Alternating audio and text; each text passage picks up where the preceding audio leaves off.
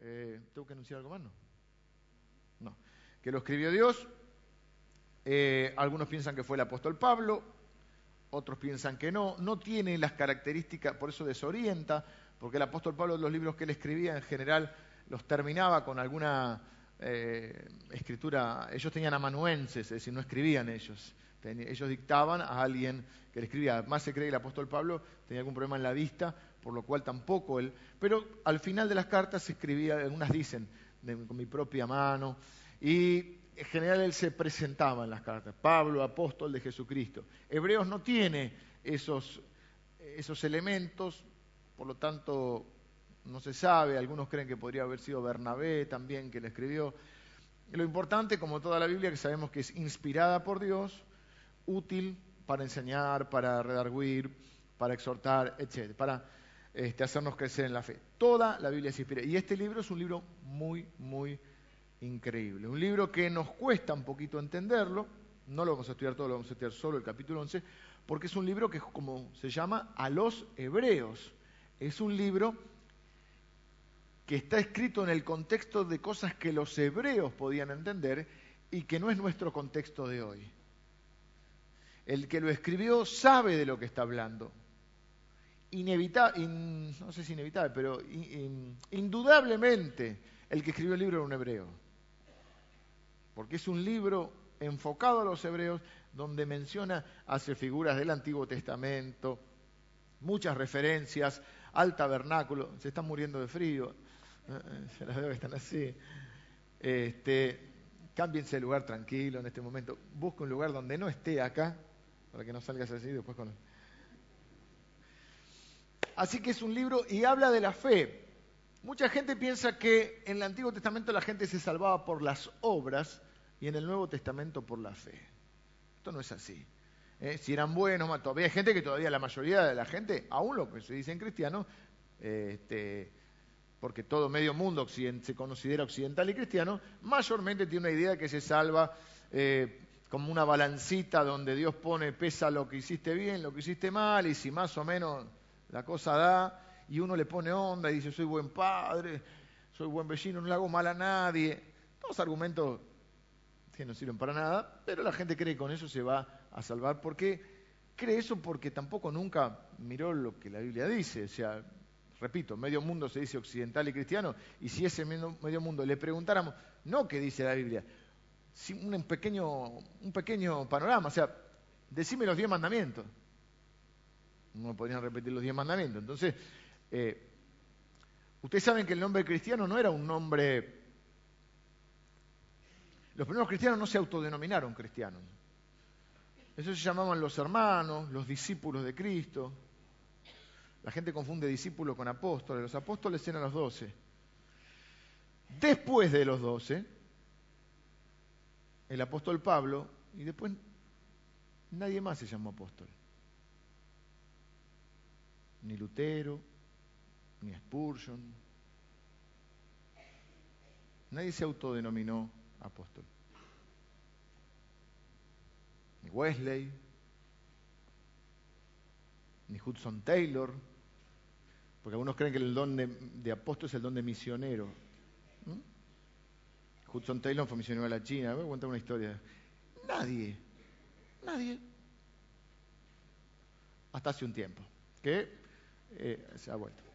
No digo que no exista el don, no digo que no exista el don, es un don que está en la Biblia, apóstoles, profetas, maestros, ayúdenme que hoy estoy, evangelistas, pastores, pastor, maestro, algunos lo toman juntos, algunos creen que son cinco, otros son cuatro, la Biblia dice que nos constituyó algunos apóstoles, algunos profetas, algunos evangelistas y algunos pastores y maestros. Entonces algunos separan pastor y maestro y otros creen que el pastor maestro es como con un guion.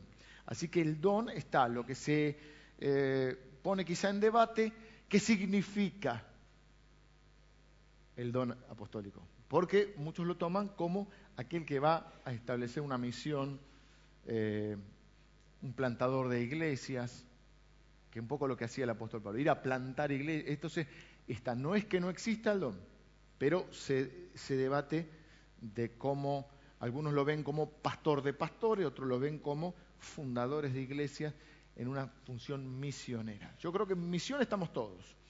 Eh, lo otro, bueno, no lo vamos a discutir hoy. Esos son los apóstoles de la Biblia. Los discípulos somos todos. La Biblia no menciona más que alguna vez lo de creyente. Sos creyente. Un viejo hermano de la iglesia decía, la creyentada. Viene la creyentada. Pero la Biblia habla de discípulos, que es alguien que sigue. O sea, vos no, suponte la gente dice, yo me voy a operar, no, puedo operar, no me opera el médico, el profesor principal, no sé, Favaloro, ya, ya fallecido pero me opera un discípulo y vos le tenés confianza porque es un discípulo, un seguidor, alguien que estaba al lado operando. Bueno, la Biblia llamaba discípulos, los hermanos, una frase que usaba mucho era los del camino, el camino con mayúscula porque estaban en el camino del Señor, pero no usaba la palabra cristiano. La palabra cristiano fue un término peyorativo. Peyorativo significa de menosprecio, que utilizaron opositores al cristianismo para burlarse de ellos, para tenerlos en menos, para menospreciarlos. Luego se transformó. ¿Y saben qué significa cristiano? Si lo tuviéramos que, bueno, le puedo hacer toda la, etimología y todo, pero ¿saben qué sería? Pequeños Cristos. Tremendo. ¿Viste cómo dicen, qué te haces vos? ¿Qué sos? ¿Viste? Juegas a la pelota y ¿qué te hace? ¿Qué sos? Messi. El pequeño Messi. Bueno, decimos, ¿qué te haces el Cristo? pequeños Cristos. Y la gente no puede ver a Cristo. ¿Dónde va a ver a Cristo? En nosotros. Uh, terrible. Terrible, pequeños Cristos. Eh, ¿Dónde nos quedamos?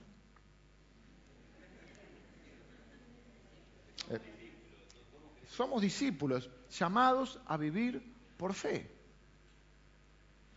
Y todo el, y entonces en el Antiguo Testamento también se salvaban por fe, no por obras. Porque la Biblia dice que Abraham fue justificado por la fe y fue llamado amigo de Dios, justificado, es decir, fue considerado justo delante de Dios por la fe. No es que en el entonces algunos los cristianos creen o la gente en general, digamos, cree que hay una especie de balancita o una escalera que subo cuando me porto bien y cuando me hago alguna macana bajo como cuatro o cinco escalones y estoy tratando ahí como la escalera mecánica de ver si puedo alcanzar la salvación. Al fin y al cabo las religiones son un intento de alcanzar la, la salvación. Pero si en el cristianismo verdadero se mete esto, termina siendo humanismo, porque yo ganándome la salvación. Y acá vamos a ver que ni la fe la podemos ganar. Entonces, pero los cristianos que hemos leído la Biblia, dice, ¿qué dice Efesios? Porque por gracia sois salvos por medio de la fe. Y esto no de vosotros, pues es don de Dios. Hasta la fe te la da Dios. Entonces creemos que en el Nuevo Testamento nos salvamos por fe, pero no sé si se lo preguntaron algunos, ¿y en el Antiguo Testamento cómo se salvaban?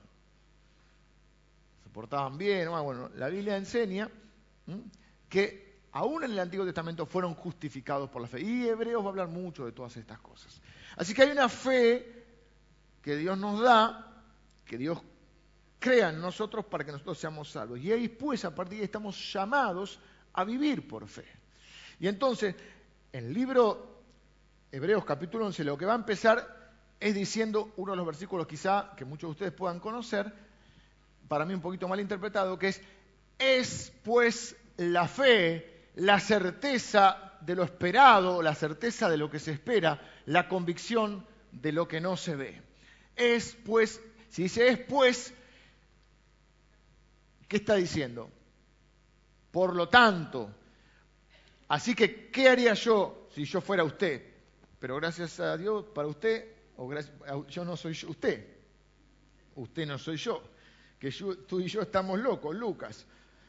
Eh, si dice es por lo tanto la fe, significa que viene hablando de eso. ¿Qué haría yo? Leería el capítulo anterior. No hoy, porque estoy introduciendo el tema. Pero si usted, usted no va a tener la Biblia, o si tiene la Biblia ahí, pero si no tiene yo se lo leo, dice, más el justo, en el capítulo anterior, está terminando el capítulo anterior, y dice, más el justo vivirá por fe. Está mencionando a Habacuc. Habacuc 2, 3 y 4 dice eso. Y si retrocediere, no agradará a mi alma. Pero nosotros no somos de los que retroceden para perdición, sino de los que tienen fe para preservación del alma. Y después de eso dice, es pues la fe. Primero nos dice, estamos llamados a vivir por fe. El justo no vive por la, eh, eh, no vive, vive por la fe, no vive por los sentidos. La Biblia dice que estamos llamados a vivir por fe y no por andar por fe y no por vista. Cuando habla por vista se está hablando de los sentidos naturales, olfato, gusto, oído, tacto, y me falta uno. Usted tampoco sabe, son cinco. Pero bueno, no importa. No estamos viviendo solamente, porque esos sentidos que perciben solo una parte de la realidad. La parte de la realidad perceptible por esos sentidos. Y lo que la Biblia nos va a enseñar es que la fe nos hace percibir una parte de la realidad que no se percibe con esos sentidos. No se puede oler la fe, no se puede ver la fe, no se puede tocar. y no solo la fe, sino que no se puede percibir, no se puede tocar el mundo invisible con esos cinco sentidos.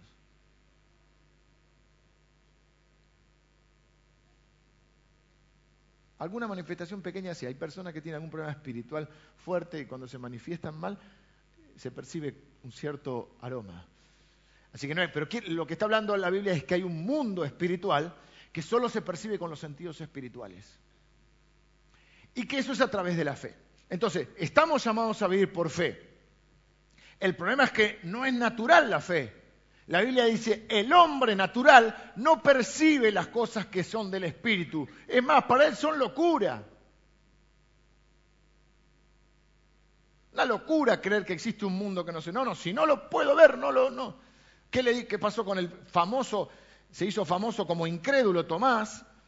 Porque cuando le dijeron que Jesús había resucitado, dijo, si yo no lo veo, si yo no meto mi mano en, el, en sus heridas, no voy a creer. Le aparece el Señor Jesús y dice, vende la mano. Y Tomás es una declaración teológica impresionante, lo que hablábamos hoy al principio. Señor mío, y Dios mío. Y le dice, Está bien, Tomás, todo bien, pero bienaventurados los que no vieron ni creyeron. Y acá nos dice que es la certeza de lo que se espera, la convicción de lo que no se ve, es decir, lo que no se percibe con esos sentidos. Entonces, el hombre natural no, por eso la Biblia también va a decir que el Evangelio para el que no cree, para el que no tiene fe, es una locura, pero para el que cree es poder de Dios, el que prueba eso. Ahora, tenemos que ser claros en esto, porque cuando hablamos de fe, lo normal es que yo o el predicador que esté le diga, tenga fe, ponga fe, como la hinchada le canta a su equipo, ponga fe, póngale garra, póngale onda. Y el problema es que nosotros no podemos crear fe. Entonces yo por más que le diga, vamos, vamos todos, vamos con fe, vamos con fe, no, eso, fe, optimismo, esperanza.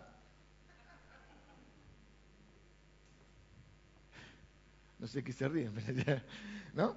Eh, póngale gar, eso es una expresión de deseo, eso, eso, eso es optimismo, eso no es fe. Ahora, entonces dice, nosotros somos de los que tienen fe, es pues, nos va a hablar de qué es la fe. Ahora, yo estoy convencido que este primer versículo no es una definición teológica de la fe, sino que nos explica la dinámica de la fe. Porque ahora le voy a decir otra cosa, todo el mundo tiene fe. Palito Ortega tiene fe. Yo tengo fe. Eh, ¿no? sé, alguno más habrá cantado algo de la fe. Estos cantantes tipo Luciano Pereira, algunos siempre están con la fe. Axel, algunos todos tienen fe. La gente tiene fe. Entonces, leemos tres primeros versículos. Es pues la fe la certeza de lo que se espera, la convicción de lo que no se ve, porque por ella alcanzaron buen testimonio los antiguos. Por la fe entendemos haber sido constituido el universo por la palabra de Dios, de modo que lo que se ve fue hecho de lo que no se veía. Ah, hasta ahí llegamos porque ya tenemos para tres, cuatro predicaciones, pero me queda media hora. Escuche esto. Primero, yo no creo que haga una definición de lo que es la fe en Dios. Cuando, porque nos quedamos a veces con, es pues la fe, la certeza, hoy vamos a quedar ahí, pero es pues la fe, la certeza de lo que se espera, la convicción de lo que no se ve. Pero en realidad lo que es eso es la dinámica de la fe que toda persona tiene fe. Más adelante va a hablar o a definir la fe en Dios. ¿Por qué le decía que todo el mundo tiene fe? Porque para muchas cosas estamos ejerciendo fe a cada instante. Es la certeza de la esperanza. Todo el mundo busca tener esperanza, todo el mundo busca por qué levantarse a la mañana, cuando se mira al espejo y ahí se le va un poco la esperanza. ¿eh? Y trata de acomodarse un poquito esa carucha y busca algo que lo haga levantar de esa cama, algo por el cual vivir, algo que espera. Miren, hay fe en cosas básicas. Acá están los hermanos colectiveros con los cuales nos reunimos. Me gusta usar camisa celeste también. Cuando uno sube al colectivo y pone esa tarjeta bendita, yo no sé cómo se usa todavía. le sube. Usted tiene fe que ese colectivero lo va a llevar a destino. En Argentina somos gente de fe. Porque el tránsito y todo. Usted se sube a algo más dramático, usted se sube a un avión. Hay algunos de ustedes que no tienen fe. usted tiene fe en que alguien controló que ese avión esté en condiciones. Usted tiene fe que el piloto lo va a aterrizar y no la Chiporitaki. ¿Usted cree que... Claro, igual seamos gente seria. Acá se repite cualquier cosa. ¿Usted cree que, lo, que lo aterrizó la chica? El que estaba al lado le dijo, ay, sí, lo estás aterrizando. Claro, no, bueno. Pero usted cree que los instrumentos de ese avión están, están eh, acondicionados, que ese avión alguien lo revisó. Usted no se sube. Averigua, hay personas que tienen eh, fobia o miedo a subirse a un avión y hay cursos de psicología, es decir, te, preparan psicológicamente para subir y te explican que hay más accidentes de, de autos que de aviones, pero sí, sí, pero el avión está acá en el piso y acá está volando y si se cae, usted tiene fe, saca un vuelo a Nueva York, a, Madrid, a Miami, y usted cree que ese avión va a llegar o no, si no, no se sube usted tiene fe, está ejerciendo una fe. No lo digo en broma esto, esto es serio, porque es certeza de lo que se espera. Usted espera llegar a destino. Si, si usted cree que el avión se va a caer, no se sube. Si yo eh, le digo a Pablo, el miércoles nos encontramos en tal lugar a las 8 de la noche, y yo voy, yo tengo la esperanza, espero, que Él va a ir, si no, no voy. Es decir, en cosas diarias ejercemos la fe. Así que todo el mundo busca esperanza. ¿Qué es lo que cambia? La certeza. De algunas cosas no tenemos tanta certeza, porque hay algunos que también que te dicen, yo te, yo tenía un amigo, siempre hay un que dice, yo tengo un amigo, ¿eh? que te decía a las 8 y vos ya tu certeza no era tal. Vos sabías que si él dice las 8 son las 9. Y a veces no son ni las 9 ni nada. Y no viene, ¿viste? Esa gente que te deja pagando, como se dice. Nosotros tenemos que ser gente seria. La Biblia dice que tú sí sea sí, que tú no sea no. Los trabajadores que hay aquí deben ser gente de palabra en su vida y en su trabajo. Los que son trabajadores eh, autónomos, independientes, si usted quiere tener una buena clientela, usted tiene que ser cumplidor. Un día le dije a un amigo mío, mira, vos tenés un corazón de oro y querés cumplir con todo el mundo y no podés, y estás quedando mal. No digas a todo que sí. Decirle, mira, no, no, porque yo lo quiero para mañana, para mañana, yo no puedo para mañana. Decí para el viernes, para el día que puedas, porque si no quedas mal y perdés clientes. Y la gente no, dice, no es serio. Querés cumplir con todo y no podés.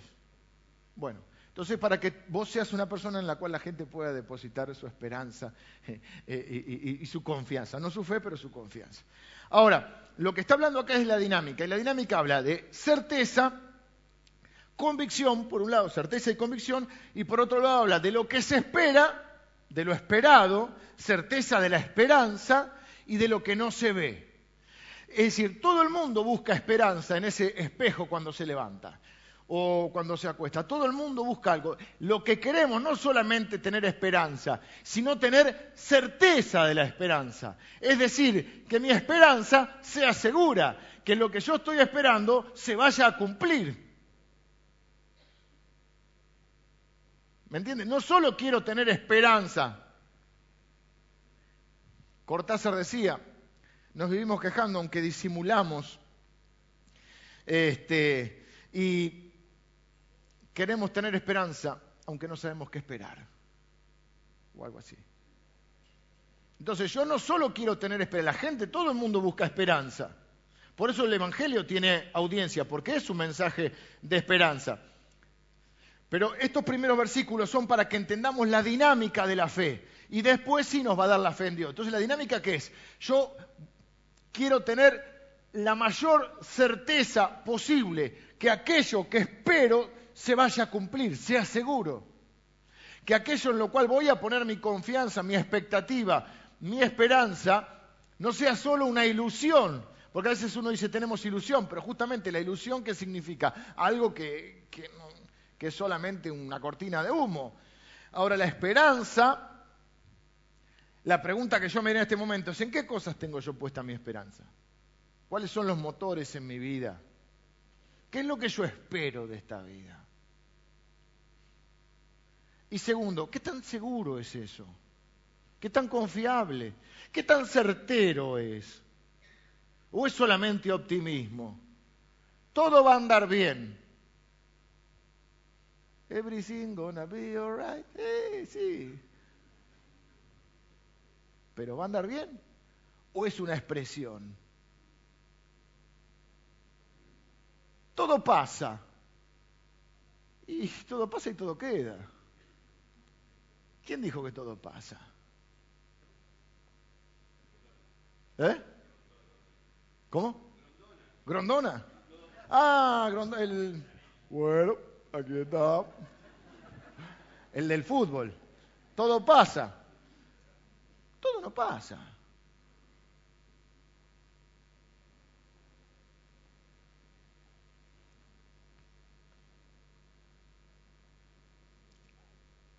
De hecho, la Biblia dice, cielo y tierra podrán pasar, mas sus palabras no pasarán.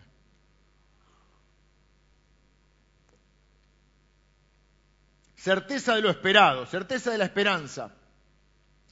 Todos buscamos algo por qué levantarnos y queremos estar convencidos y seguros, pensar que de alguna manera, de alguna forma estamos construyendo nuestra vida sobre algo firme. No, no, yo vivo de esta manera porque espero esto. Y esto que espero no es una ilusión, es una certeza, es una convicción.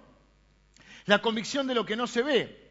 Es la seguridad que tiene una persona de la verdad o certeza de lo que piensa o siente. Eso que yo siento, eso que pienso, es verdad. Y dice que es una convicción de algo que no se ve. Es decir, o de las cosas que no se ven, podríamos decir. Es decir, lo que está diciendo es, hay un sistema mayor que el sistema de los ojos físicos.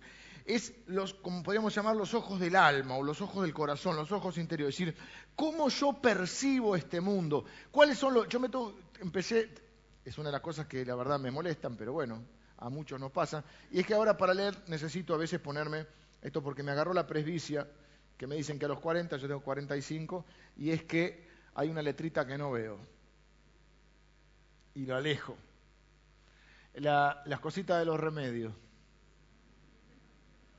Ahora me, me, compré un celular más grande. Pues así estoy contento porque puedo leer el diario en el celular, porque no, en el celular común, entonces hablo por teléfono y digo, hola. Claro, acá predico con esto, pero cuando voy a otro lado a predicar, usaba un iPad. Eh, y ahora me compro un celular grande que puedo usar ese celular también. Porque si no, en la, en general las iglesias tienen púlpito y esta no, no entra. Y entonces este, no veo. Entonces me pongo esto y el mundo se abre hacia mí. Es como si uno hiciera eso. La convicción de lo que no se ve es como un lente por el cual yo miro la realidad, percibo la realidad. Yo me pongo estos lentes, de lejos no, de lejos me, hace mal, pero para leer, Pero vamos a suponer que yo necesito lentes para ver. Entonces, la convicción de lo que no se ve, decir, ese conjunto de valores, de creencias que hay en mí, de cómo yo creo que es el mundo, cómo creo que es Dios, cómo creo que es la cómo me relaciono con la gente, cómo me relaciono con mi esposa, con las finanzas, con el trabajo, con los hijos, con la vida. Yo tengo un conjunto, creo o no, no, quizá digo, no, yo no creo en nada. Sí, sí, todo el mundo cree algo. Todo el mundo de alguna manera se maneja en esta vida de una manera. Aunque pienses, por ejemplo, que no crees en nadie, que todos fallan, eso es una creencia. No se puede confiar en nadie, es una creencia. Dios no existe, es una creencia. No hay Dios. Eh, nadie, eh, ¿cómo es que decía? Hay un tango que también decía, verás que todo es mentira, verás que nada es amor, que al mundo nada le importa. Gira, gira. Seguí, seguí dando vueltas. Entonces, esa es una creencia. Ese hombre se deprimió tanto que terminó muriendo, escribió grandes tangos, discípulos.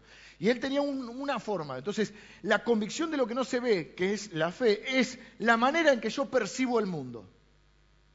El, el visible y el no visible, o sea, las relaciones, todo lo percibo a través de esa convicción. Por eso no está hablando de la fe de Dios, sino está hablando de la dinámica de la fe que ocurre en todas las personas. Así nos manejamos, dice. Después va a empezar a definir la, fe de Dios. Porque ¿qué hace a los cristianos diferentes al resto de las personas? No es que tengan fe o no tengan fe, porque fe tiene todo el mundo. Lo que hace diferente al cristiano es el objeto de su fe. Que no tiene fe en que las cosas van a andar bien. No tiene fe en que todo pasa. No tiene fe en que en lo que fuera. Tiene fe en alguien, no en algo tiene fe en Dios. Por eso va a decir después que Moisés se sostuvo como viendo al invisible, no lo invisible. La gente dice, la fe ve lo invisible. La, fe está puesta, en nuestro caso, la fe en Dios, está puesta en alguien, no en algo. Por eso hay mucha gente que tropieza en su fe. Está enferma y dice, yo tengo fe en la sanidad. Yo tengo fe que voy a ser sana. Y si Dios no la sana, porque para que para eso es Dios y hace lo que quiere, esa gente se deprime porque puso la fe en algo, en la sanidad, en vez de poner la fe en alguien que es el que sana. ¿Ven la diferencia? No se sostuvo como viendo lo invisible, sino viendo al invisible. Ni la, ni la prosperidad, ni la sanidad, ni la liberación, todas cosas que produce el Señor. Es decir, nuestra fe está en el que libera, en el que sana, en el que prospera, no específicamente en eso. Entonces lo que hace diferente al cristiano es el objeto de su fe. Habiendo establecido esta dinámica, entonces vamos a lo que dice el versículo 2. Dice, porque por ella alcanzaron buen testimonio los antiguos. Por, ella recibieron su elogio los, los que estaban... Acuérdense que es un libro de Hebreos, que está escrito a los que conocen el Antiguo Testamento, a los judíos. Y entonces le va a mencionar, y después va a empezar, por la fe Abel ofreció un sacrificio mejor que el de Caín. Por la fe, Abraham salió sin saber a dónde iba. Por la fe ofreció a Isaac su hijo. No habiendo hasta ese momento ningún registro de una resurrección, pero él creía que Dios podía levantarlo de los muertos, aún sin haber visto eso. Por la fe, Noé construyó una, una, un arca cuando no había registro, no hay registro en la Biblia de una lluvia, ni siquiera una garúa, antes de que, de que se diera el diluvio. Pero él, imagínate, está construyendo un arca porque se vino un diluvio y nunca en la vida llovió. Entre paréntesis, vieron la película de Noé, es un desastre teológico, no sé qué fumó ese muchacho, eh, y no pega una, es terrible, malísima. O sea, la película como película. Ahora, como, digo que es malísima como elemento histórico. Por la fe Noé construyó un arca. Por la fe eh, David mató a Goliat. Por la fe se abrió el mar rojo. Por la fe Moisés rehusó llamarse hijo de la hija del faraón y gozar de los deleites temporales que le ofrecía eso. Prefirió ser perseguido con su pueblo porque le creyó a Dios. Y así empieza a decir, y el tiempo me faltaría para hablarle de las cosas que hizo esta gente, de las cuales el mundo no era digno. En otra versión dice, el mundo no merecía gente así. Entonces lo que está diciendo es que por la, miren lo que dice acá, porque por la fe que tuvieron, ellos fueron elogiados. Otra versión dice, ellos fueron aprobados por Dios. Ellos alcanzaron buen testimonio. O sea, Dios lo miró y dijo, estos tienen o expresan su verdadera fe en mí.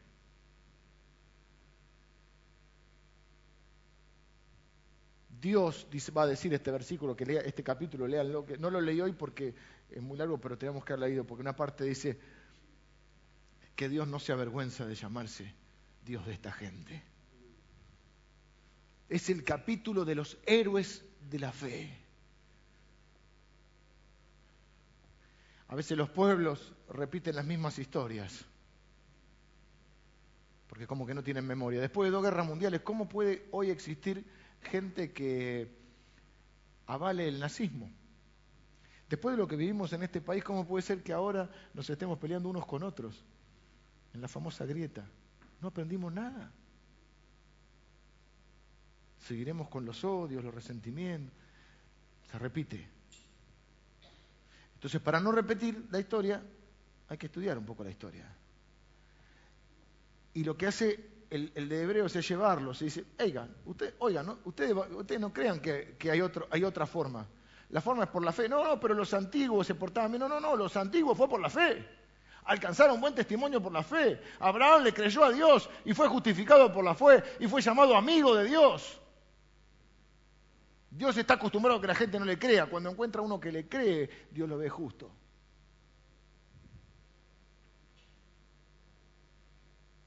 La fe de Dios se sostiene, ahora sí vamos a definir la fe de Dios. La fe de Dios, versículo, ya tengo que terminar, eh, capítulo 11, versículo, eh, yo salto al 6 porque después vamos a ir viendo uno por, otro, por uno la historia de esta gente de la fe. Enoc, por la fe va a decir Enoc, fue traspuesto para no ver la muerte y no fue hallado porque lo traspuso Dios y antes que fuese traspuesto tuvo testimonio de haber agradado a Dios. Estaba conversando Enoc con Dios y la charla estaba buena y Dios le dice, la seguimos en el cielo y se lo llevó. No murió, Enoc no murió. Hay dos personas que no murieron eh, en, en el registro de la Biblia, Enoc y Elías. ¿Cómo se fue Elías? No, en un torbellino, lean la Biblia, el carro de fuego lo separó de la gente, se fue en un torbellino. ¿Ven? Tenemos que leer un poquito más.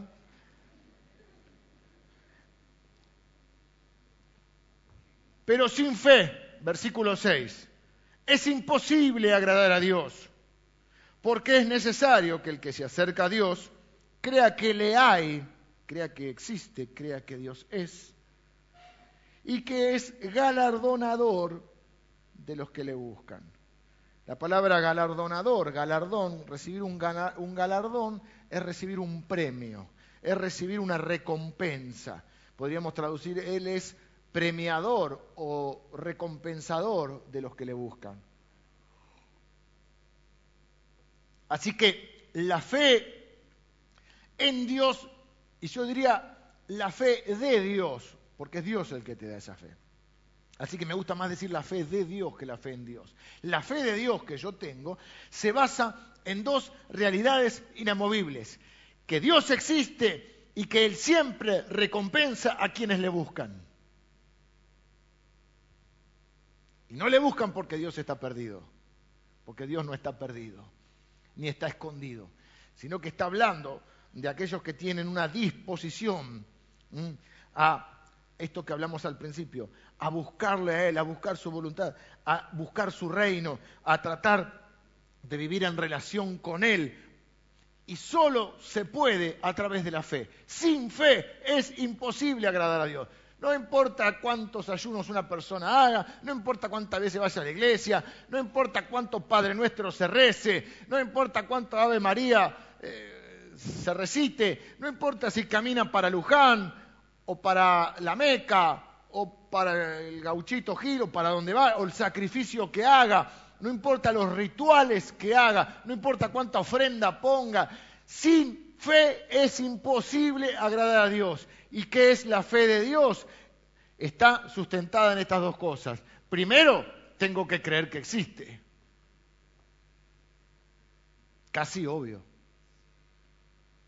Y segundo, no solo que existe como, bueno, como una fuerza sobrenatural, sino que es un Dios personal que se relaciona conmigo al punto que cuando le busco, Él me recompensa. Me premia.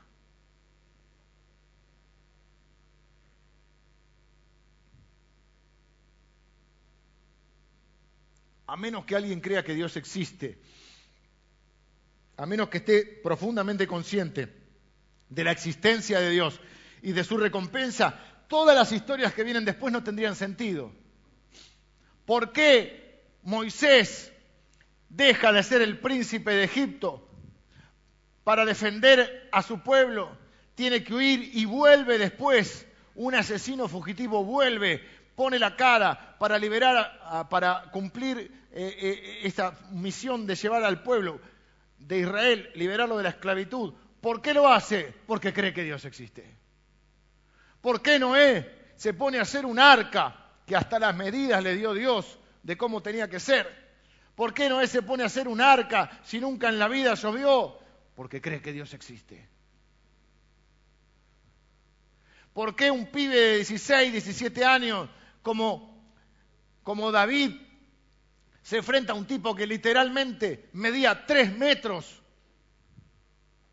que la Biblia te dice que cómo era el casco, tenía una cabeza así el tipo, con cinco piedras y una onda. Porque Dios existe. Y dice, ¿quién es este filisteo incircunciso que ha venido a humillar a los ejércitos de Jehová?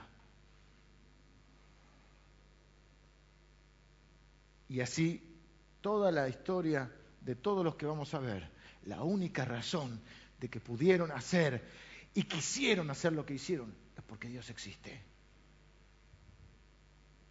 Y no solo existe, Él recompensa a los que le buscan. En otra parte de la Biblia dice algo muy similar, que quizás nos abra un poquito el panorama. Dice que Él honra a los que le honran. ¿Y cómo se le honra a Dios? ¿Se le honra con la ofrenda, con las canciones, con la adoración? Sí, es parte. Pero se le honra con esto que dice, cuando dice que le buscan, se le honra con la obediencia. Buscar el reino de Dios es buscar su gobierno sobre mi vida, es buscar obedecer a Dios, es buscar agradar a Dios, es buscar seguir su palabra, es vivir una vida que le honre. Entonces, Él honra a los que le honran. Hay bendiciones que son incondicionales de Dios. La salvación y la elección es algo de Dios. Y hay otras que son recompensa. La gente cambia regalo y recompensa. Quiere salvarse por recompensa y quiere vivir de regalo. Y es exactamente al revés. La salvación es un regalo, pero en la vida la mayoría de las cosas son recompensa.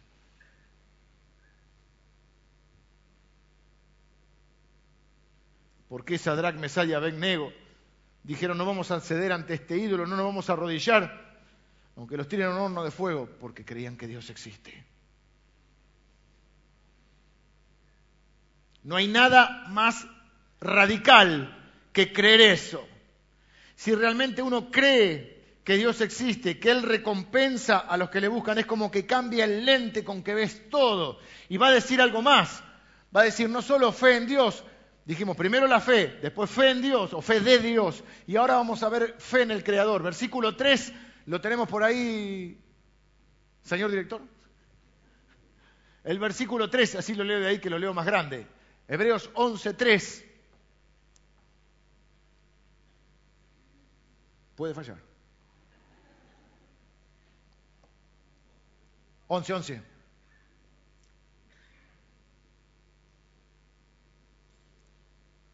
Bueno, lo leo de acá. No, lo leo de acá, no importa. Ahí está. Por la fe entendemos. Ay, acá podría ser otra predica, pero tengo que terminar. Porque la gente cree que la fe no usa la razón. Es cierto que el corazón tiene razón y que la razón no fe. La fe no es irracional, hermano. tiene un componente que no puedo explicar, porque nadie puede explicar a Dios. Pero si solamente fuera algo irracional, Dios no nos hubiera dejado la Biblia. La Biblia nos la deja Dios para que lo comprendamos a Él, para que comprendamos, para que lo conozcamos, para que veamos quién es Él, cómo actúa, cómo se relaciona. Nos dejó 66 libros para que usemos la razón. ¿O quién nos dio la razón? Dios nos dio la capacidad de pensar. El Señor Jesús vino a predicar un evangelio, predicaba el mensaje de Dios. O sea, la fe no está reñida con la razón. Por la fe entendemos. Claro, no podemos explicar todo porque si no nosotros seríamos dioses y Él es Dios. ¿Quién entendió la mente del Señor? ¿Quién fue su consejero? La respuesta es nadie. ¿Quién le dio a él primero para que ahora le pueda reclamar algo? Nadie. Él es Dios, pero por la fe entendemos. ¿Y qué es lo que entendemos acá? Esto es muy importante, aunque parece un versículo raro. Haber sido constituido el universo por la palabra de Dios, de modo que lo que fue hecho, de lo que no se ve, de modo que se ve, no, ¿qué está mal ahí? De modo que lo que se ve fue hecho de lo que no se veía. Esto es lo que quiero llegar. La fe de Dios, traducido, la fe en Dios, implica creer que Él es el creador. Y es tan radical esta fe que cree lo que la Biblia dice, que Dios tiene tanto poder y tanta autoridad que Dios no necesita materia prima. Dios no hizo a nosotros para hacer una buena comida utilizamos materia prima. Para construir esa silla, usted tiene fe para estar sentado en esa silla, tiene fe que no se va a caer. Ahora están todos mirando la silla, le agarró miedo. Yo usé un ejemplo de una silla en, la, última reunión de, damas. Eh, para hacer esa silla, el fabricante, para, eh, aquí hay algún carpintero algún eh, constructor, siempre hay una materia prima. Lo que dice acá es que Dios es tan grande que no había nada antes que Él. Que Él hizo lo que se ve de lo que no se veía. Que Él lo hizo por su palabra. O sea, Dios dio la orden, sea la luz, y la luz se hizo. Sea la tierra, y la tierra se hizo. Y si uno lee el Génesis, donde comienza la Biblia, va a ver que todo fue hecho por la palabra de Dios. Y Dios en su palabra dice que no solo todo fue creado por su palabra, sino que Él sostiene el universo con la palabra de su poder. Es decir, Dios da una orden y se cumple. Dios no necesita materia prima. De lo que no se veía, Dios hizo lo que se ve. ¿Qué está diciendo? Que Dios es el creador eh, inicial, que no hay nada antes de Él. Esto es importante porque cambia mi forma de ver el mundo entonces. Porque si Él es el creador, es el dueño de todo. Cuando la Biblia dice la fe es la certeza de lo que se espera, ellos entendían porque esa era una figura, una frase que se usaba. Otras versiones eh, la traducen, es la garantía de lo esperado, o la garantía, es la propiedad de lo esperado, la garantía de la propiedad también se podía traducir. Era una forma de decir, ¿vieron cuando usted compra algo en Garbarino, por decir, o en otro, no sé, en Frávega? y usted pide que se lo manden a su casa, a usted le dan la factura. Y usted cree, tiene fe, que le dijeron el jueves a las 2 de la tarde, y usted está el jueves a las 2 de la tarde como un soldado, y no sé si vino o no. Pero, pero usted tiene la garantía de la propiedad en la factura. Si usted pierde la factura, se pone un poco intranquilo, porque ¿cómo va a, reclamar, su derecho? ¿Cómo va usted a decir que es dueño? No tiene forma.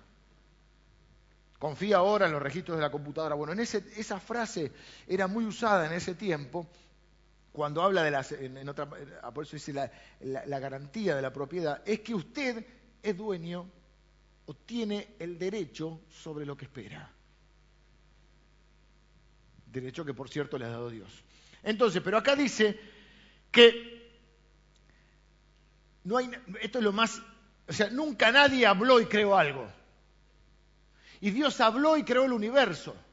Entonces todo pertenece a Él. Entonces los lentes que yo me pongo son, ok, mi vida le pertenece a Él. Entonces ya mi vida no me pertenece a mí. Entonces la forma en que yo me relaciono con todo ese mundo creado parte de esta fe, que lo que soy, yo también soy ser creado, entonces lo que si yo soy creado por Él, ¿de quién soy? De Él. De hecho la Biblia dice que además fuimos comprados con su sangre. Por lo tanto, todo lo que soy y lo que tengo pertenece a Él y eso cambia mi forma de ver el, y esta gente que vamos a ver es toda gente que pensaba esto. Lo que tengo y lo que soy es de Él, porque Él es el creador. Y yo tengo fe en ese creador. Entonces ya no es lo tuyo es mío y lo mío es mío, como queremos hacer con Dios. Todo es, viste, la calcomanía. Yo no, soy el dueño del mundo, eh, no soy el que, pero mi padre, no sé cómo es que dice, soy hijo del dueño. ¿eh? Claro, vos que lo tuyo es mío y lo mío es mío. Cuando Dios te pide algo, no, no, porque es mío. Y Dios es el dueño de tu salud. Y Dios es el dueño de tu vida y de tu muerte. Y Dios es el dueño de tus bienes. Esa es la fe radical, no encuentro otra palabra, no tiene una connotación política, pero quiero decir la fe extrema. Creemos que Dios es el dueño de todo. Por lo tanto es nuestro dueño. Y lo que soy y lo que tengo es de Él.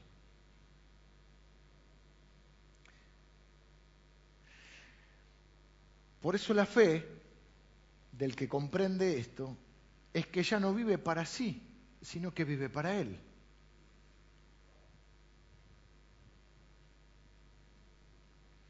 Y vive para que esa existencia le traiga gloria a Él. Vengan los músicos, termino. Por eso alcanzaron buen testimonio. Por eso fueron aprobados. Por eso dice la Biblia que por ellos, por todos murió, para que los que viven ya no vivan para sí, sino para aquel que murió y resucitó por ellos. Entonces cambia tu perspectiva de la vida. Si vos podés comprender, por un lado, la dinámica de la fe. Yo tengo certeza de lo que espero. Hay que ver cuán seguro estoy en lo que espero. Yo espero que todo va a andar bien. ¿En qué se basa? Y en la buena onda las buenas vibras, me leí el secreto, entonces la ley de atracción, si yo lo pienso mucho, lo pienso mucho, viene. Y vos estás ahí y le das, ¿viste? Mm, que se levante el piquete, que se levante el piquete, que tengo que pasar. Y el piquete no leyó el libro, el secreto. Que baje la inflación, que baje la inflación, dólares vengan a mí, Y no vienen, che.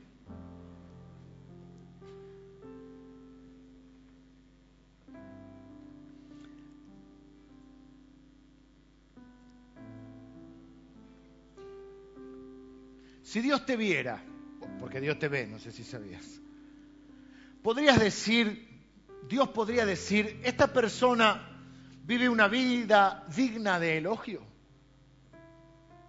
porque por la fe alcanzaron el elogio la aprobación de Dios, no del mundo, de Dios. Esta persona vive una vida que es un ejemplo de lo que significa creer en mí.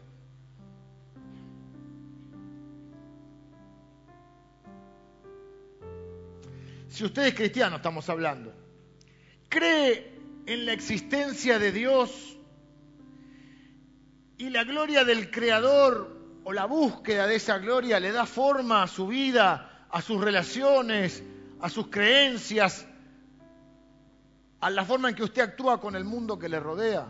Es decir, usted cree o esa fe que usted tiene implica, abarca el concepto de que Él es el creador y dueño de todo. Entonces mi forma de ver el mundo, de relacionarme con todo el mundo que me rodea, está centrado en Él y no en mí. Porque es cristianismo, no humanismo. Porque ve, si te hace bien, anda a la iglesia y te hace bien. Porque Dios va a cumplir todos tus sueños. Eso es mentira. Puede que sí, puede que no, puede que algunos los cumplas vos. Eso no es el mensaje del Evangelio. ¿eh? Sacuda la llave de, de su auto que Dios le va a dar uno mejor.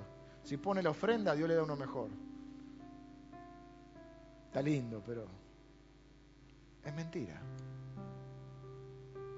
Dios le da buenas cosas a sus hijos, sí. Dios es fiel, sí. Nada falta a los que le temen, sí. Lo otro es un comercio. Nosotros no le ofrendamos a Dios para que Él nos dé.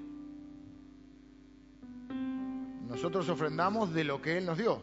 ¿Por qué? Porque nuestra fe, ¿dónde está? Que todo lo que hay es de Él. Todo lo que soy le pertenece a Él. Y todo lo que tengo le pertenece a Él. Pero si así oró David, yo no sé por qué queremos cambiar la Biblia. Con las nuevas revelaciones. ¿Qué oró David? De lo recibido de tu mano, te damos. Cuando ofrendamos, ¿por qué es un acto de adoración? La ofrenda usted sabe que es un acto de adoración. No es un acto de coima a Dios, de coacción a Dios. No es un acto de presión a Dios para que Dios me dé. No tengo que pactar una promesa de Dios. es un acto de adoración. Adorar significa reconocer, un acto de reconocimiento de que Él es el único y verdadero Dios. Y que es el Dios creador, dueño de todo lo creado. Cuando yo traigo mi ofrenda a Dios, yo estoy adorando a Dios. ¿Por qué? Porque estoy diciendo, Señor, todo lo que tengo te pertenece, porque no es mío, me lo dicho. Yo soy un mayordomo, un administrador de lo, de lo que vos me diste a mí tengo que administrar esta vida, tengo que administrar esta familia, tengo que administrar el tiempo, tengo que administrar los bienes, tengo que administrar el dinero, tengo que administrar mis pensamientos. Y este dinero que tengo es porque vos sos el dueño de mi salud, de mi vida, de mi dinero, que le pongo en mí, pero sé que es tuyo. Yo soy administrador. Es un acto de adoración, un acto de reconocimiento. Es de Él de lo recibido de tu mano. Vos sos el que me da el poder para hacer la riqueza. Yo no estoy pidiendo ofrenda ahora. ¿eh? Ustedes saben que yo no hablo de la ofrenda, prácticamente. No porque no se pueda hablar, sino porque hay que contrarrestar a veces las olas que hay, los oleajes que hay. Como digo, un oleaje de pedir plata, acá en esta iglesia nadie pide nada. Pero tengo que enseñar que la ofrenda es un acto de adoración. De lo no le doy para que me dé más. Te doy uno de diez, así me das cien te doy uno de 100, así me das mil. No, no, no, no. Que el Señor multiplica, sí, pero yo, y la ofrenda es un acto de adoración.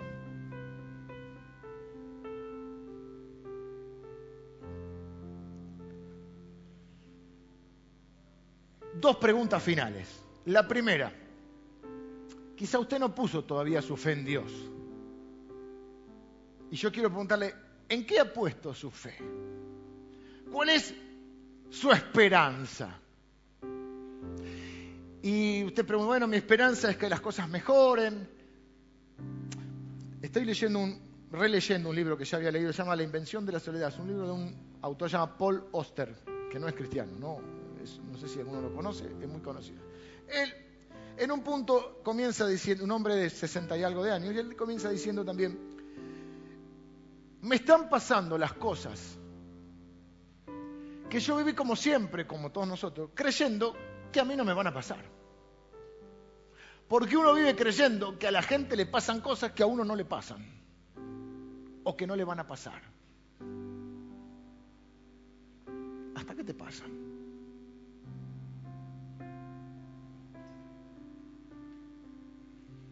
Entonces, ¿qué es lo que vos esperás? ¿Dónde está puesta tu esperanza? ¿Cuál es el motor de tu vida? ¿A qué te levantás cada mañana para encontrarle significado a tu existencia? ¿Dónde está basada? Por ejemplo, para que entiendan lo que hago. Por ejemplo, hay gente que está basada en. Voy a tirar una canción vieja que va a denotar mi edad, pero por cuatro días locos que vamos a vivir. Por cuatro días locos te tenés que divertir. O sea, comamos y bebamos que mañana moriremos. Está en la Biblia, sí, pero en la Biblia no está como algo enseñado, normativo. Entonces, ¿qué dice? Mi concepción es que la vida son 40, 50. La vida es corta. Vamos que la vida es corta. Y, Diosito, bajámela del cielo y, y no sé, alguna otra canción así. Y entonces resumimos la vida en, y bueno, hedonismo. Busquemos el mayor comodidad posible, el mayor placer posible porque la vida se termina acá. Es un concepto.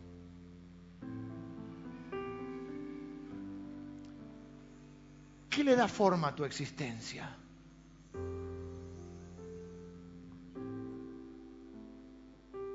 Entonces hay gente que dice, no,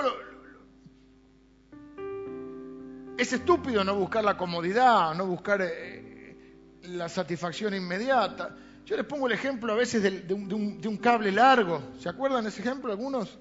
Otros no lo conocemos. Es un cable, como yo tengo un cable largo acá de estos que usan los, muchachos de sonido. Y entonces el cable, imagina, hagan de cuenta que es eterno, eterno, eterno, ¿no? Y la vida en la Tierra es la ficha diferente. Por ejemplo, esta que tiene Eddie acá. Uy, pobre Eddie, le estoy... Esta es la vida acá. No importa, acá está. Gracias. Hagan de cuenta que esto es todo eterno. Entonces dice, no, no, no, esta es la vida en la tierra. 70, 80, 90 años. Y vos estás parado acá y estás desesperado por pasar de acá a acá. Pero esto es eterno, ¿eh? Usted, no, no termina nunca. Qué estúpidos los cristianos que están acá, pero no toman la decisión por lo que va a venir acá, no, toman la decisión por todo esto. ¿Qué es más estúpido?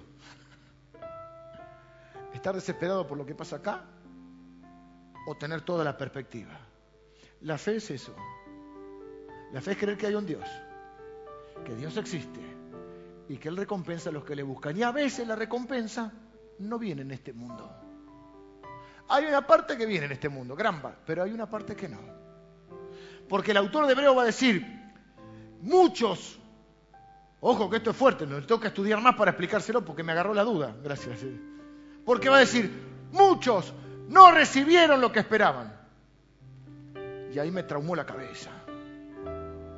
Los saludaron de lejos, creyendo que es fiel el que prometió.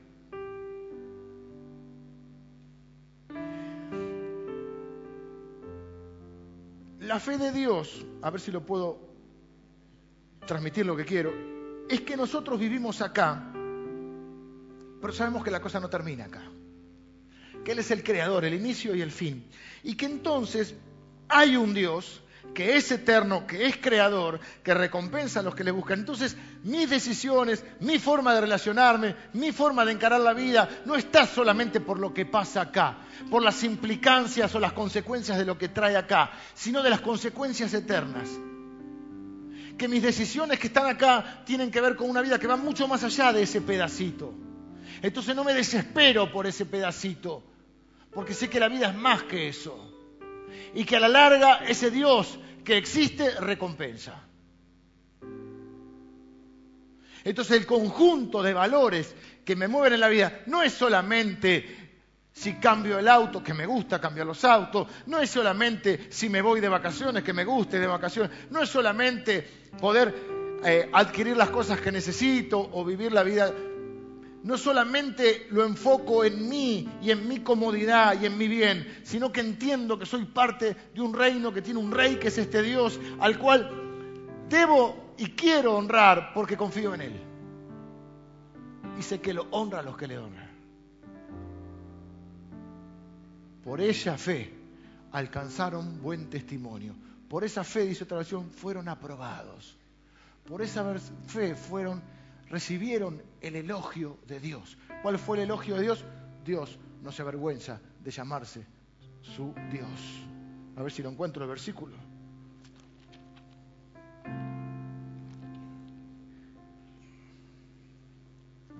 Tengo que ponerme los lentes de la convicción.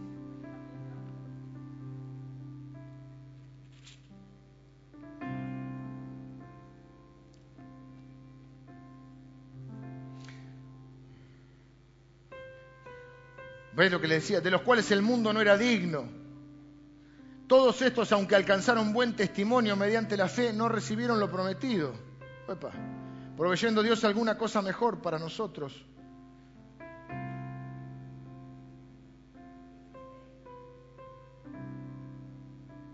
Dieciséis. Sí, señora. Pero anhelaban una mejor, una tierra mejor. Esto es celestial, una patria mejor. Dice que ellos buscaban una patria. Si hubiesen estado pensando en la que salieron, o sea, solamente en esta tierra, tenían tiempo de volver, de volverse atrás, en su fe, en sus convicciones, en sus acciones. pero anhelaban una mejor, una patria mejor. Esto es una patria celestial, por lo cual Dios no se avergüenza de llamarse Dios de ellos, porque les ha preparado una ciudad. Dos preguntas finales y nos vamos porque ya estamos pasados de la hora. Primera pregunta, ¿cuál es tu esperanza? Tiene una segunda pregunta media tramposa. ¿Qué tan segura es tu esperanza? ¿Qué tan cierta? ¿Qué tan confiable es tu esperanza? Bueno, yo espero esto. ¿Qué, base, qué sustento tiene tu esperanza? ¿Estás seguro que eso que esperás es seguro, que se va a cumplir, que es cierto? ¿Tenés certidumbre de tu esperanza?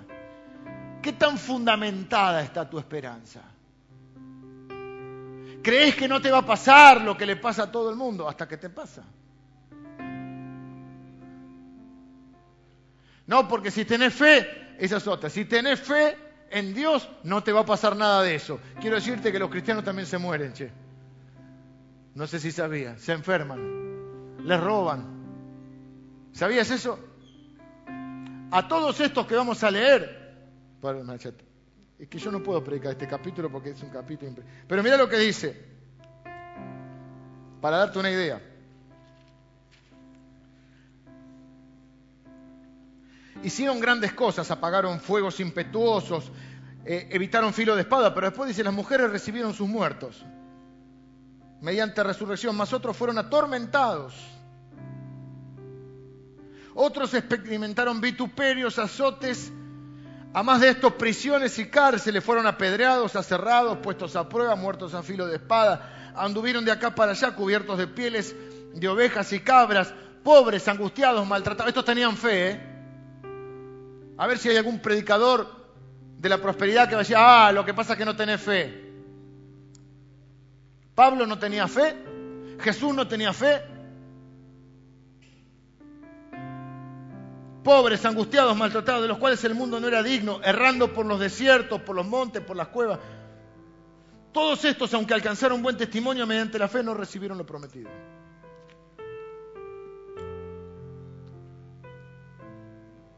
Hay que tener fe para que Dios te sane, pero hay que tener más fe cuando Dios no te quiere sanar.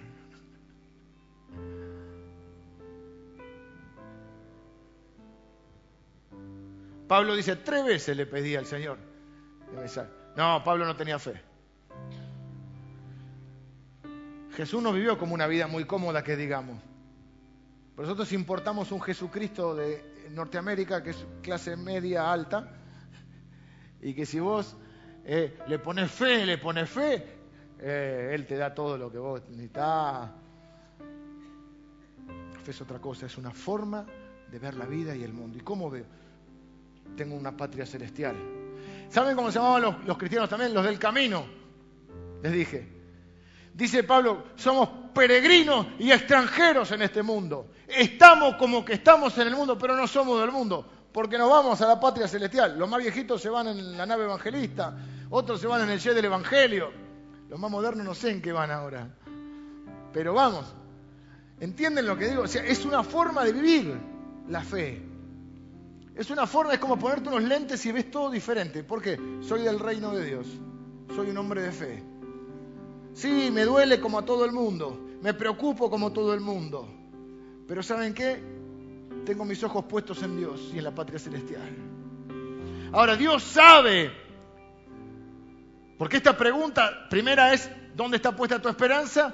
¿Qué tan cierta es tu esperanza? Ahora te quiero preguntar a vos que sí, sos cristiano, tenés fe, y quiero preguntarte esto. Pero no para que me lo contestes, para que cada uno, yo me lo pregunto a mí mismo también. ¿Mi vida es digna de elogio? Mi vida, si Dios mirara mi vida, ¿mi vida sería aprobada por Él? ¿Y cuál es el parámetro? La fe. Por la fe alcanzaron buen testimonio, por la fe fueron aprobados, por la fe fueron elogiados. ¿Dios se avergonzaría de llamarse Dios mío? ¿Estoy viviendo por esa fe que digo tener? O de a ratos tengo fe, de a ratos tengo coraje, y de a ratos Dios no me quiere, Dios no existe, Dios me dejó. Pastor, óreme. Yo le oro, eh, pues no está mal que oremos unos por otros. Pero no porque nos estamos quejando de Dios. Me encanta orar unos por otros y aparte la Biblia manda orar unos por otros. No lo digo menospreciando, digo cuando uno no tiene fe. ¿Tus pies están puestos sobre Cristo, sobre la roca o están puestos sobre la arena? Es decir, ¿tu esperanza y tu fe es segura? ¿Es firme o no? Porque por ahí tu vida tambalea porque tenés un pie en la roca y uno en la arena.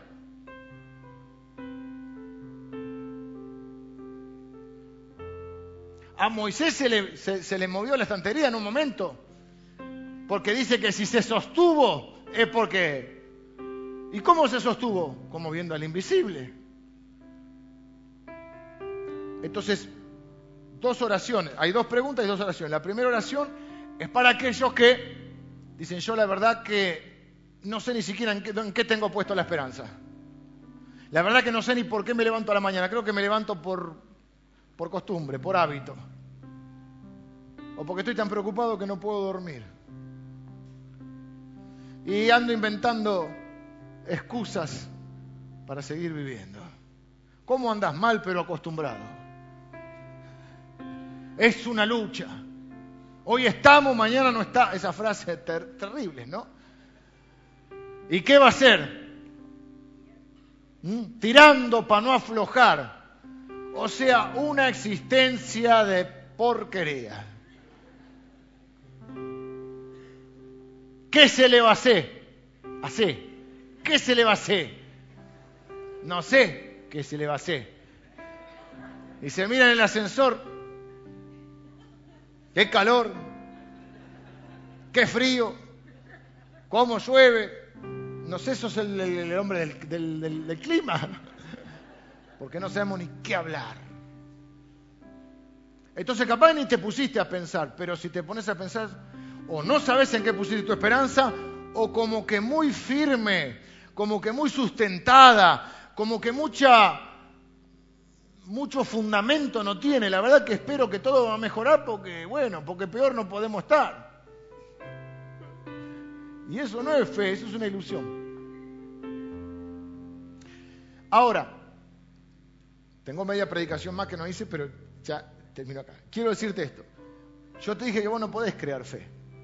¿Cómo puedo hacer que haya fe en mi corazón? Yo no puedo hacer. ¿Cómo? ¿Pero qué, puedo hacer en este momento? ¿Cómo respondo a la palabra de Dios? Bueno, la Biblia dice en Romanos 10 que la fe es por el oír y el oír de la palabra de Dios. O sea, no oír una vez y punto, el oír y el oír de la palabra de Dios. La primer, muchos de nosotros no tenemos fe porque no conocemos la palabra de Dios. Una de las cosas que hacemos cuando venimos acá, ay, pero predica una hora, es la única hora de las 24 horas que tiene el día, por 7, no sé cuánto da por 7 2 por 7, 14, 1400, 7, 49, 1890 horas, ¿sí? 1890 horas. Por semana. Por eso, 24 por 7.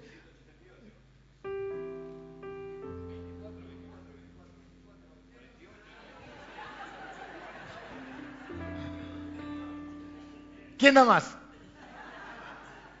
Una, una. Ahora escuchamos la palabra de Dios.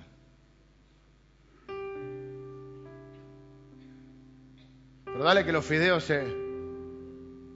Los fideos tienen carbohidratos, te engordan, te hacen mal, el tuco te da acidez, así que que esperen los fideos. Una hora.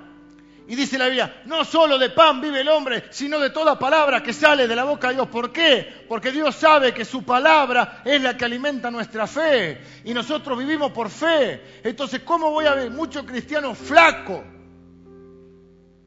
No literal. Muchos cristianos flacos. Muchos cristianos, ¿cómo se dice? Desnutridos. Muchos cristianos débil. No tienen musculitos porque no se alimentan de la palabra de Dios y no tienen fe. Entonces un día tienen fe y un día no tienen fe. Y su vida tambalea.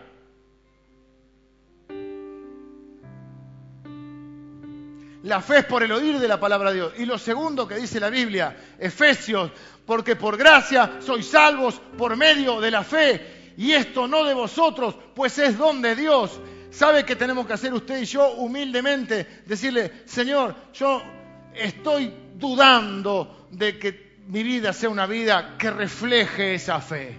Yo estoy dudando de que mi vida esté aprobada. Yo estoy dudando de que mi vida sea una vida digna de elogio. Humildemente reconozco que yo no puedo crear fe, porque es un don, un regalo de Dios. Entonces lo único que puedo hacer es pedirle a Dios, Señor, aumenta mi fe. Es una verdad humillante pero satisfactoria. Usted no puede crear fe. Aunque haga mil cosas religiosas, usted no puede crear fe. Usted puede oír la palabra de Dios, estudiar la palabra de Dios, leer la palabra, hacer un discipulado. Usted puede orar con los hermanos y usted puede pedirle a Dios que Dios crea, cree fe en su corazón, haga una, le dé una fe nueva o haga crecer su fe. Porque usted no puede, porque es un don de Dios. Entonces, con humildad uno puede decir humildemente, Señor, yo necesito fe. Yo quiero vivir por fe. Yo quiero tener una certeza de lo que espero.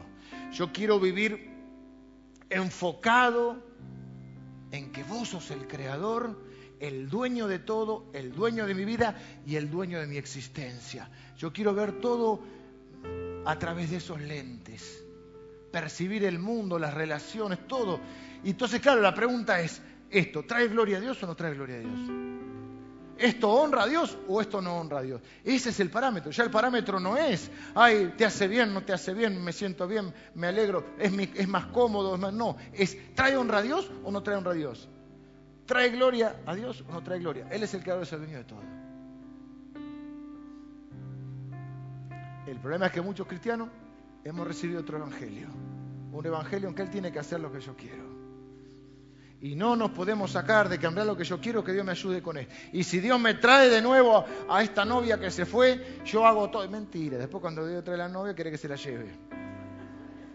Y si Dios me da el trabajo que busco, y si Dios me saca de esta y te sacó de 20 y vos decís, Dios me saca de esta, eso son cosas humanas. Tengo que terminar acá. Oremos. Algunos de ustedes van a orar hoy diciéndole, Señor, Dios, yo estaba esperando cualquier cosa. No sé ni en lo que espero. Pero si algo sé es que lo que espero muy seguro no es. No tengo fundamento. Quiero tener certeza. Te pido que me pongas fe en el corazón. Fe en ti, Señor. Fe en ti. Para creer que existís y que recompensás a los que te buscan. Y que parte de esa recompensa va a ser en esta tierra y parte de esa recompensa va a ser en la vida eterna porque soy un ser eterno.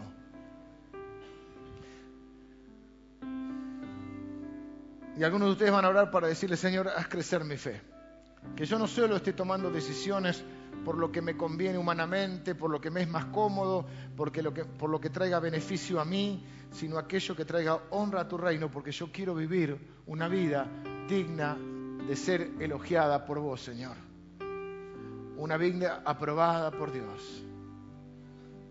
Quiero alcanzar buen testimonio. Señor, ayúdame a ver más allá de esta patria terrenal y poder ver la patria celestial. Quiero ser uno de los del camino. Quiero ser un pequeño Cristo. Quiero ser un extranjero y un peregrino en este mundo. Porque sé que no pertenezco a este mundo. Que pertenezco a ti, Señor. Tú nunca me dejarás ni me desampararás. Tú me tienes en tu mano, Señor. Ni aun la muerte me separará de ti. Haz crecer mi fe, Señor. Humildemente reconozco que no puedo hacer crecer esta fe. Pero te lo pido a ti. En el nombre de Jesús. Amén. Míreme un segundo. De aquí a los domingos próximos, por un tiempo largo, sé que algunos van a tomar vacaciones y está bien. Todos necesitamos descansar. Pero los domingos que estén en Buenos Aires, traten de venir.